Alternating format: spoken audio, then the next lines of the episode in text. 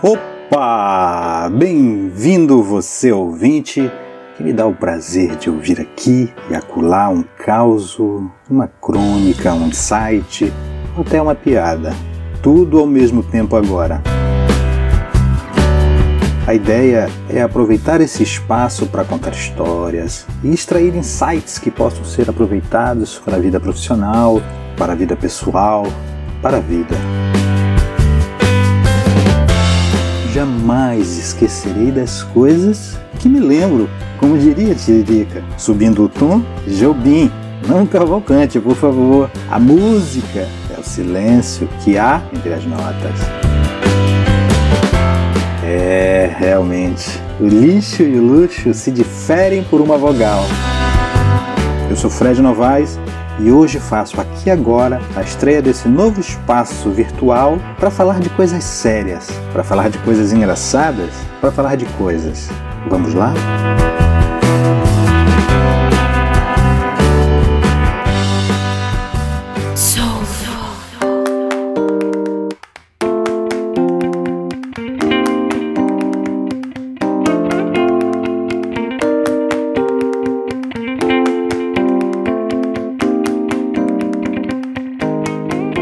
Quem nunca pecou pelo excesso alguma vez, que atire a primeira pedra.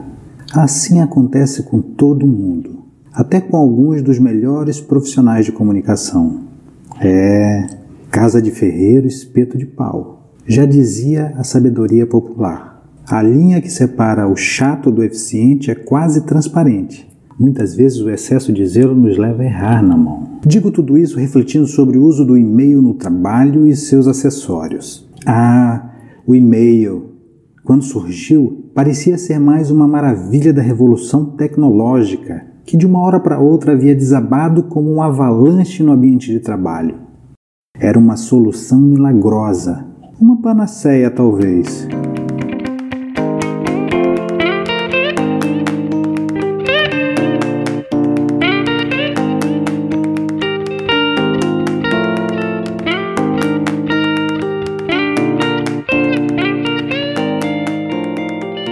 Durante muito tempo, o e-mail foi o grande protagonista como instrumento de comunicação direta entre diversos tipos de profissionais. Foi assim também entre esses profissionais irmãos, mas separados durante a gestação. Falo aqui do jornalista e do assessor de imprensa, profissionais com a mesma raiz e o mesmo radical, mas que muitas vezes operam em direções contrárias na maré do trabalho. Mas, com o mau gerenciamento contínuo desta ferramenta chamada e-mail, a concorrência e a necessidade de mais e mais resultados, algumas categorias passaram a não considerar mais o e-mail suficiente para os seus objetivos primários. O e-mail que parecia bom e suficiente ganhou o reforço absolutamente invasivo da ligação telefônica. Foi assim também na relação entre o jornalista e o assessor de imprensa, dezenas de ligações recebidas e ainda muitas por receber para avisar do e-mail. Ou seja, o e-mail passou a precisar de outro instrumento para estartar a sua efetividade. O e-mail, ah, o e-mail que parecia ser o nosso melhor amigo, agora virou repositório de spams, um fantasma que insiste em assombrar aqueles que não ousam domar as suas regras e conceitos um monstro indomável capaz de tirar do sério até mesmo menos estressado dos profissionais. Dezenas, centenas, milhares de mensagens. Umas poucas mensagens interessantes perdidas em um mar de oba-oba. E ainda as ligações para confirmar o recebimento do e-mail. Sinceramente, preferia não ter de dar uma resposta automática. Vi sim Estamos avaliando se pode entrar na nossa pauta. Obrigado.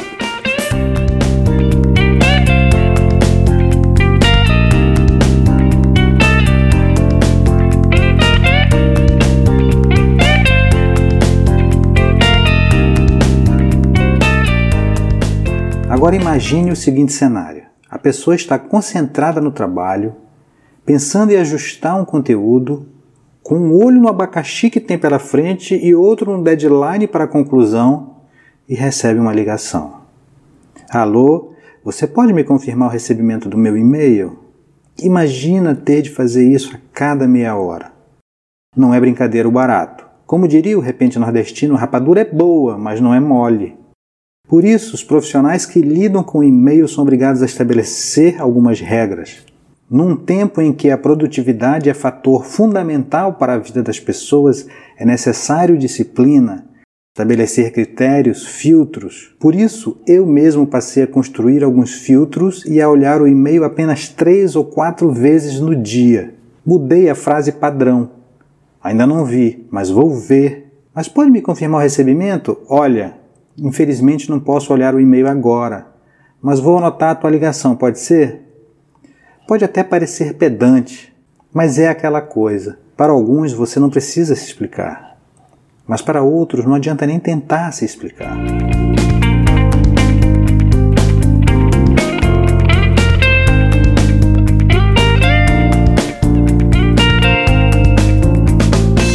E tudo isso começou antes mesmo da revolução dos smartphones. Quando a situação parecia ter chegado num ápice, eis que os celulares chegaram para não te deixar em paz, amplificando em muito essa percepção invasiva da realidade corporativa. Agora não são apenas e-mails, ligações, mas também mensagens no WhatsApp, mensagens no Face. Putz, são agendas em cima de agendas querendo mudar a tua agenda. Que contradição! Imagina a quantidade de notificações no WhatsApp, no Facebook, tentando tirar o foco daquilo que você está fazendo. Os especialistas em produtividade e em gestão de pessoas já ensinaram que o mundo tarefa é muito mais produtivo e menos suscetível a erros. Não tem como você manter o foco estando vulnerável a interrupções. Se não bastassem as muitas distrações que a tecnologia já nos oferece. Resumo da história.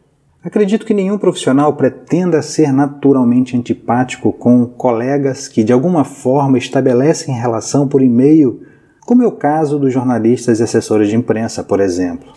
Mas é preciso estabelecer regras de produtividade, pois as regras são importantes e imprescindíveis para o êxito de qualquer atividade. E tem outra coisa: limitando a consulta aos e-mails estabelecendo filtros claros e objetivos, fica ainda mais fácil capturar aqueles e-mails de utilidade mútua. E vamos deixar as ligações telefônicas para as emergências e urgências da vida.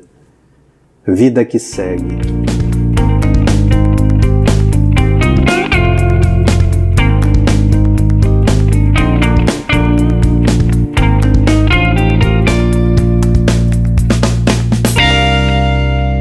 Pelo menos seis insights foram capturados neste podcast. Num tempo em que a produtividade é fator fundamental para a vida das pessoas, é necessário disciplina, estabelecer critérios, filtros.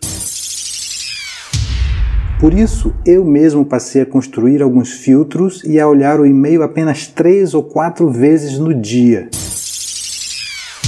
Os especialistas em produtividade e em gestão de pessoas já ensinaram que o mundo tarefa é muito mais produtivo e menos suscetível a erros.